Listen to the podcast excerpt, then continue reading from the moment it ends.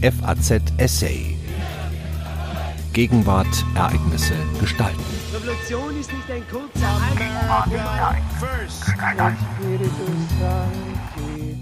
Viel Feind, viel eher. Die italienische Innenminister Matteo Salvini machte unlängst mit einem Mussolini-Zitat von sich reden. Tanti nemici, tanto onore weist aber nicht nur auf den italienischen Diktator zurück. Der Führer der Lega bemühte auch die bis heute verschwiegene Kolonialgeschichte Italiens. Eine Spurensuche von Markus Wurzer. Am 29. Juli 2018 twitterte der italienische Innenminister Matteo Salvini Tanti nemici, tanto onore. Von dieser Kurzmitteilung angesprochen fühlen sollten sich die Kritiker seiner restriktiven Anti-Migrationspolitik, vor allem die katholische Kirche und führende linke Intellektuelle. Doch die Wortwahl des Lega-Politikers, der einige Semester Geschichte studiert hat, rief auch andere Akteure auf den Plan. Denn mit Tanti nemici tanto onore variierte Salvini Molti nemici molto onore, einen Ausspruch des italienischen Diktators Benito Mussolini. Viel Feind, viel eher. Die offensichtliche Anlehnung an das propagandistische Repertoire der Galionsfigur des italienischen Faschismus sorgte in Italien wie international für gehörige Irritationen. Schließlich setzte Salvini die Kurznachricht ausgerechnet an Mussolinis Geburtstag ab. Die Opposition forderte daraufhin Salvinis Rücktritt. Wissenschaftler erkannten ein Signal an die extreme Rechte. In Italien werden Mussolini und sein Regime in bestimmten Kreisen noch immer verehrt. Diesbezügliche Verbote gibt es bis heute nicht. In den folgenden Tagen sprangen manche Kommentatoren Salvini zur Seite, indem sie erklärten, dass der Ausspruch gar nicht von Mussolini stamme. Er leite sich entweder von dem Wahlspruch des Georg von Frundsberg her, einem frühneuzeitlichen Heerführer in habsburgischen Diensten, oder er stamme von Gaius Julius Caesar. Letzterer soll diesen während der Eroberung Galliens geprägt haben. Auch wenn der Ausspruch älter sein mag, Entscheidend bleibt, welche Rolle er in der Propaganda der 21-jährigen Gewaltherrschaft Mussolinis spielte. Insbesondere im Kontext des Angriffskriegs, den Mussolini von 1935 bis 1941 gegen das Kaiserreich Abessinien führte, führte der Diktator das Zitat mit einer neuen Bedeutung. Einer, die mit ungeheurer Gewalt verbunden ist. Was den Kolonialismus betrifft, war Italien ein Nachzügler. Erst Ende der 1880er Jahre hatte es Gebiete in Ostafrika als Kolonien in Besitz genommen. Weitere Ambitionen scheiterten. 1896 schlug Abessinien, das man schon damals auch als Äthiopien kannte, überraschend den Aggressor.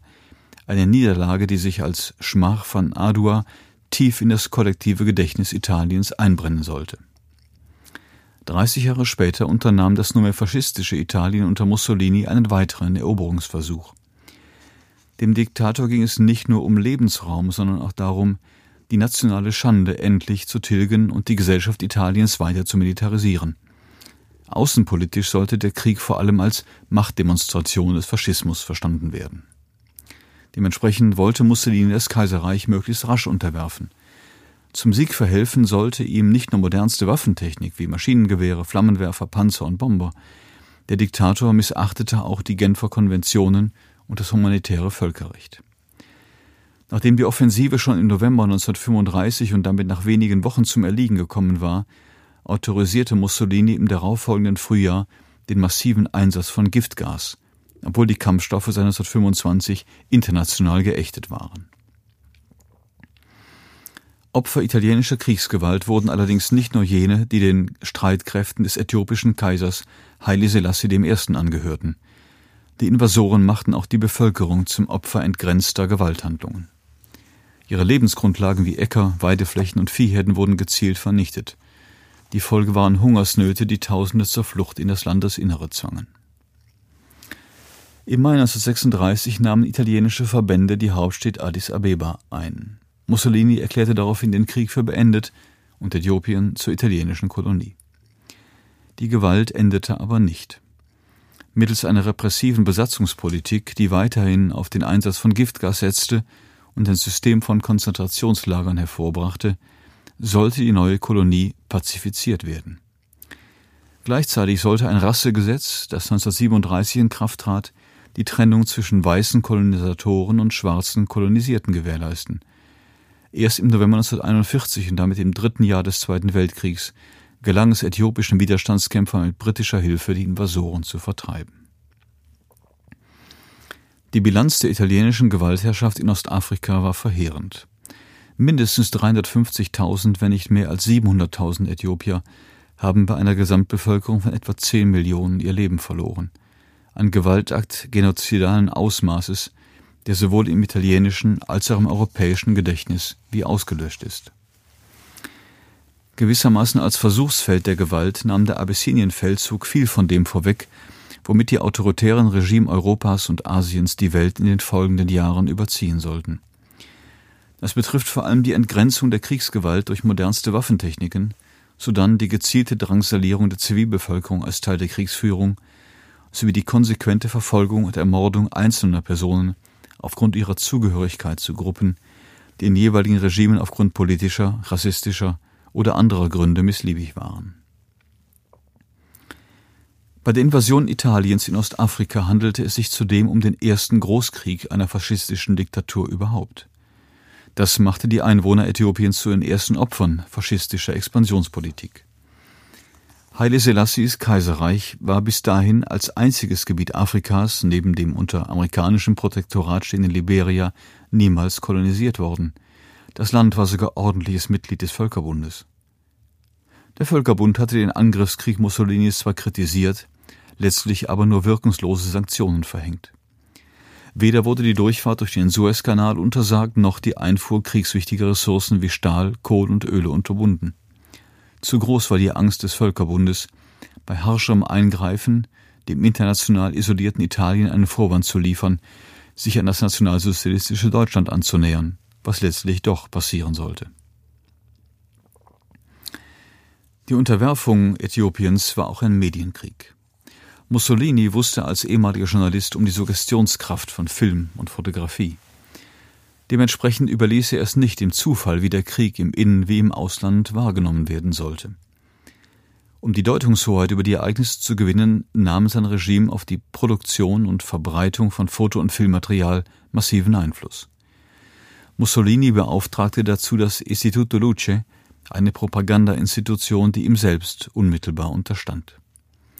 Das von dieser Einrichtung produzierte und freigegebene Bildmaterial wurde von eigens eingerichteten Presseagenturen in Asmara und Mogadischu an die innen- wie ausländischen Journalisten und Korrespondenten ausgegeben.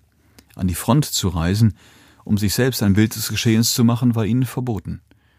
Über Zeitungen und Kinosäle gelangten die Bilder und die durch sie geweckten Assoziationen weltweit in die Gesellschaft. Das Luce verteilte das Bildmaterial aber auch vor Ort in Ostafrika an die italienischen Soldaten.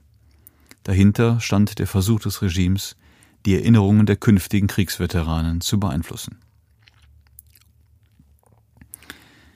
Die faschistische Propagandamaschinerie präsentierte die Eroberung Äthiopiens als zivilisatorische Mission, die zuallererst der befreiten Bevölkerung zugutekommen sollte. Rund 450.000 Fotos und etwa 80.000 Filmmeter sollten diese Vorstellung bekräftigen. Zu sehen sind Soldaten, die Straßen und Brücken bauen, oder Ärzte in weißen Kitteln, die sich um kranke Äthiopier kümmern. Die Zerstörungswucht der faschistischen Kriegsführung blieb in dieser offiziellen Erzählung unsichtbar. Das Kriegsgeschehen selbst wurde nur in Ausschnitten sichtbar, etwa durch Bilder von bestens ausgerüsteten Soldaten in siegesgewissen Posen oder von vorwärtsrollenden Panzern und einsatzbereiten Bombern. Lichtbilder wie diese sollten die technologische, militärische und rassische Überlegenheit italienischer Streitkräfte gegenüber den äthiopischen visualisieren. Letztere blieben in der offiziellen Bildpropaganda genauso unsichtbar wie eigene Verluste, die sich höchstens in Form von gepflegten Friedhöfen oder im Lob auf den Heldenmut der Gefallenen zeigten. Die rigorose Bildpolitik wurde ausgerechnet von einfachen Soldaten unterlaufen, die eigene Fotoapparate besaßen und die Geräte nach Ostafrika mitgenommen hatten.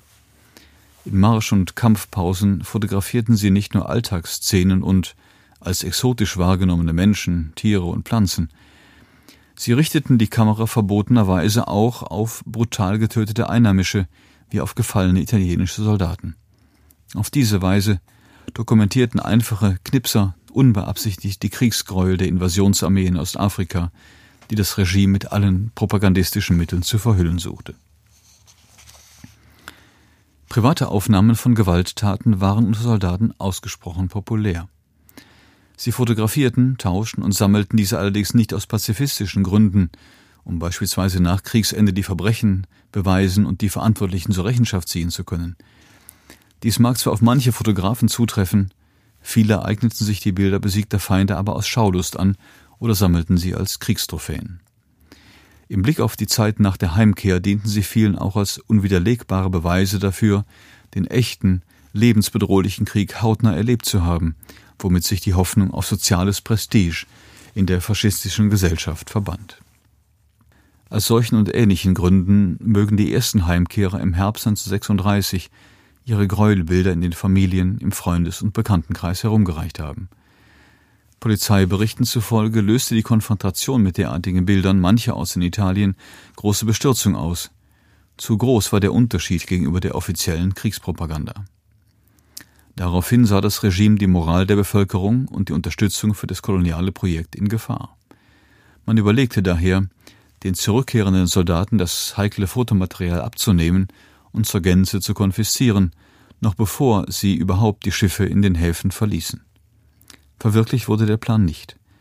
Selbst für den faschistischen Polizeiapparat wäre die Aufgabe nicht zu lösen gewesen, die Gepäckstücke hunderttausender Männer nach kleinformatigen Fotografien durchsuchen zu müssen. Der Kriegspropaganda bescherte die Vorstellung, rassisch und militärisch überlegen zu sein, allerdings ein Dilemma. Ein Sieg gegen hoffnungslos unterlegene Streitkräfte ließ sich kaum heroisch erzählen. Einen Ausweg bot die Behauptung, den äthiopischen Verteidigern zahlenmäßig weit unterlegen zu sein. Angesichts der eigenen Unterzahl machte die technologische Überlegenheit der Waffensysteme des sich selbst als modern wahrnehmenden faschistischen Regimes den Unterschied aus, wodurch der Einsatz industrialisierter Kriegsgewalt auch legitimiert wurde. Diese koloniale Logik ließ sich im Spruch Molti nemici molto onore propagandistisch elegant und wirkungsvoll verdichten. Den italienischen Soldaten eröffnete sich mit ihm ein heroisierendes Deutungsangebot. Wer einer solchen feindlichen Übermacht trotzen konnte, der verdiente es, ein Kriegsheld zu sein. Dementsprechend wurden nach der Eroberung Addis Abebas und dem von Mussolini ausgerufenen Kriegsende im Mai 1936 Erinnerungszeichen jedweder Art mit diesem Zitat versehen. So prangt der Propagandaspruch beispielsweise nicht nur an faschistischen Bauten wie auf den Böden des 1938 fertiggestellten Foro Italico, dem ehemaligen Foro Mussolini in Rom. Er wurde auch auf banaleren Erinnerungszeichen angebracht, auf Gedenktafeln, die die lokalen Veteranenverbände landesweit gestalteten und öffentlichkeitswirksam präsentierten, sowie auf der Gedenkmedaille für die Feldzüge in Ostafrika, die vieltausendfach verliehen wurde. Durch solch massenhaft verbreitete Objekte fand der Propagandaslogan Eingang in das kollektive Gedächtnis Italiens, wo er bis heute lebendig ist. Die Vorstellung, dass europäische Expeditionsheere sich im Feindesland mit zahlenmäßig überlegenen Verbänden zu messen hätten, ist freilich nicht nur in italienischen Kolonialgeschichte von der Propaganda bemüht worden. Es handelt sich hierbei um einen gängigen Topos kolonialer Kriegserzählungen, wie er in anderen Gesellschaften Europas ebenso zirkulierte. Dass diese Kolonialheere zu einem wesentlichen Teil aus vor Ort angeworbenen Männern bestanden hatten, wurde dabei oft unterschlagen. Während die Behauptung numerischer Unterlegenheit für frühere koloniale Unternehmungen europäischer Staaten auch in der Wirklichkeit seine Entsprechungen gefunden hatte, galt dies für den italienischen Angriffskrieg gegen Äthiopien nie. Zu Beginn der Kampfhandlungen waren etwa 235.000 italienische Soldaten in Ostafrika, darunter ca. 80.000 Askari, also Afrikaner aus den italienischen Kolonien Eritrea, Somalia und Libyen. Diesen standen rund 250.000 äthiopische Kombatanten gegenüber. Das Verhältnis sollte sich bis Jahresende allerdings klar zu Ungunsten der Angegriffenen verschieben. Nachdem über den Winter Verstärkung aus Italien eingetroffen war, erreichten die Invasionsstreitkräfte im Frühjahr 1936 mit rund einer halben Million Männer ihren Höchststand. Dies ist zweifellos ein Ausnahmefall, den Abyssinien-Feldzug von vorangegangenen Kolonialkriegen unterscheidet. Niemals zuvor hatte ein europäischer Staat derart viele Soldaten auf einem anderen Kontinent für einen Eroberungskrieg in Stellung gebracht.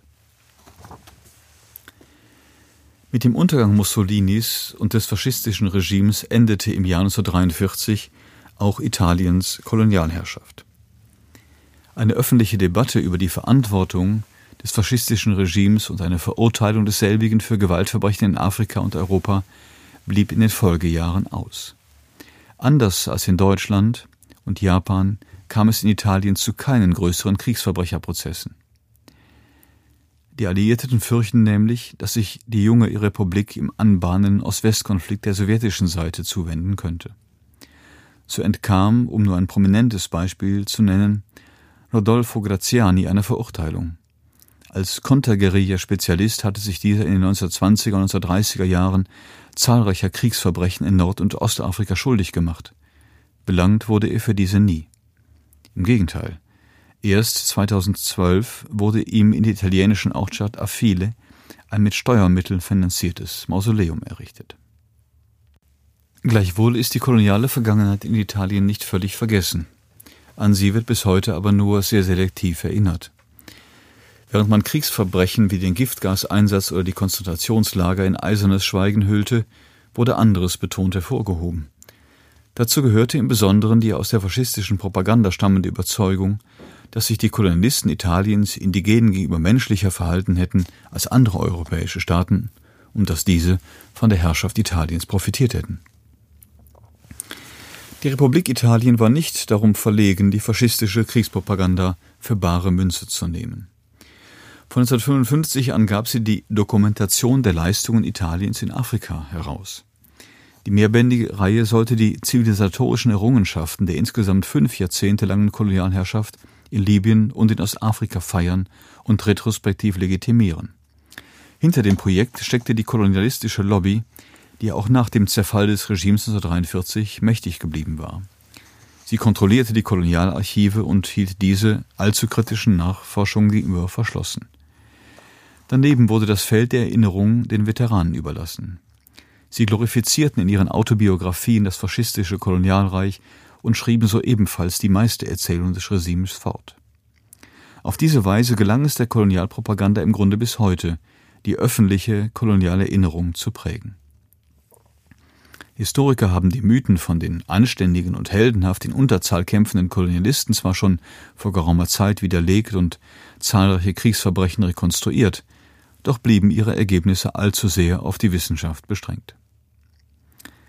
In diesem vom Faschismus infizierten erinnerungskulturellen Morast konnte der Propagandaspruch Mussolinis bis heute überdauern. Dass er nun von Innenminister Salvini in einem besandten politischen Kontext reaktiviert wird, kommt nicht von ungefähr. Seine rechtsextreme Lega beweist seit ihrem Bestehen immer wieder, dass sie keine Berührungsängste gegenüber dem Faschismus besitzt. Salvinis Tweet birgt aber nicht nur deshalb Zündstoff, weil er Mussolini zitierte und so auf dessen vergiftetes Repertoire zurückgriff. Die Suche nach den historischen Hintergründen der Propagandadevise offenbarte noch eine weitere, geradezu zynische Verklammerung zwischen Vergangenheit und Gegenwart. Der Lega-Chef nutzte das faschistische Motto, das historisch mit den Kolonialverbrechen gegen die äthiopische Bevölkerung in Verbindung steht und diese auch noch in heroisches Gewand zu kleiden suchte, um die Kritiker seiner sich verschärfenden Antimigrationspolitik zu attackieren. Das ist insofern bizarr, als Gegenstand dieser Politik Männer, Frauen und Kinder sind, die, nicht nur, aber eben auch, vor Krieg, Verfolgung und Repressionen aus den Nachfolgestaaten der italienischen Kolonien in das einstige Mutterland flüchten. So wie die 190 Migranten aus Eritrea und Somalia, die Mitte August von der italienischen Küstenwache gerettet wurden. Auf Geheiß Salvinis hielt man sie zehn Tage am Schiff fest und verwehrte ihnen die Einreise. Die Migranten aber wurden zu Spielbällen europäischer Migrationspolitik. Schließlich setzte sich Salvini durch. Andere EU-Staaten willigten ein, die Migranten aufzunehmen. Dabei ist es geradezu die Ironie der nicht aufgearbeiteten Kolonialvergangenheit Italiens, dass das Schiff der Küstenwache, auf dem die eritreischen und somalischen Flüchtlinge festgesetzt waren, den Namen Ubalda di Ciotti trägt. Die Biografie di Ciottis ist ebenfalls mit der Kolonialgeschichte verknüpft. Von 1932 bis 1936 war di Ciotti Hafenkommandant in Livorno. Von dort aus nahmen hunderte Schiffe Kurs auf Ostafrika. Ihre Fracht bestand aus jenen Soldaten samt ihrem Kriegsgerät, die Äthiopien unterwerfen sollten. Sie hörten ein Essay von Martin Wurzer. Er ist Doktorand am Institut für Geschichte der Universität Graz und IFK Junior Fellow Abroad am Europäischen Hochschulinstitut in Florenz. FAZ Essay. Gegenwart, Ereignisse gestalten.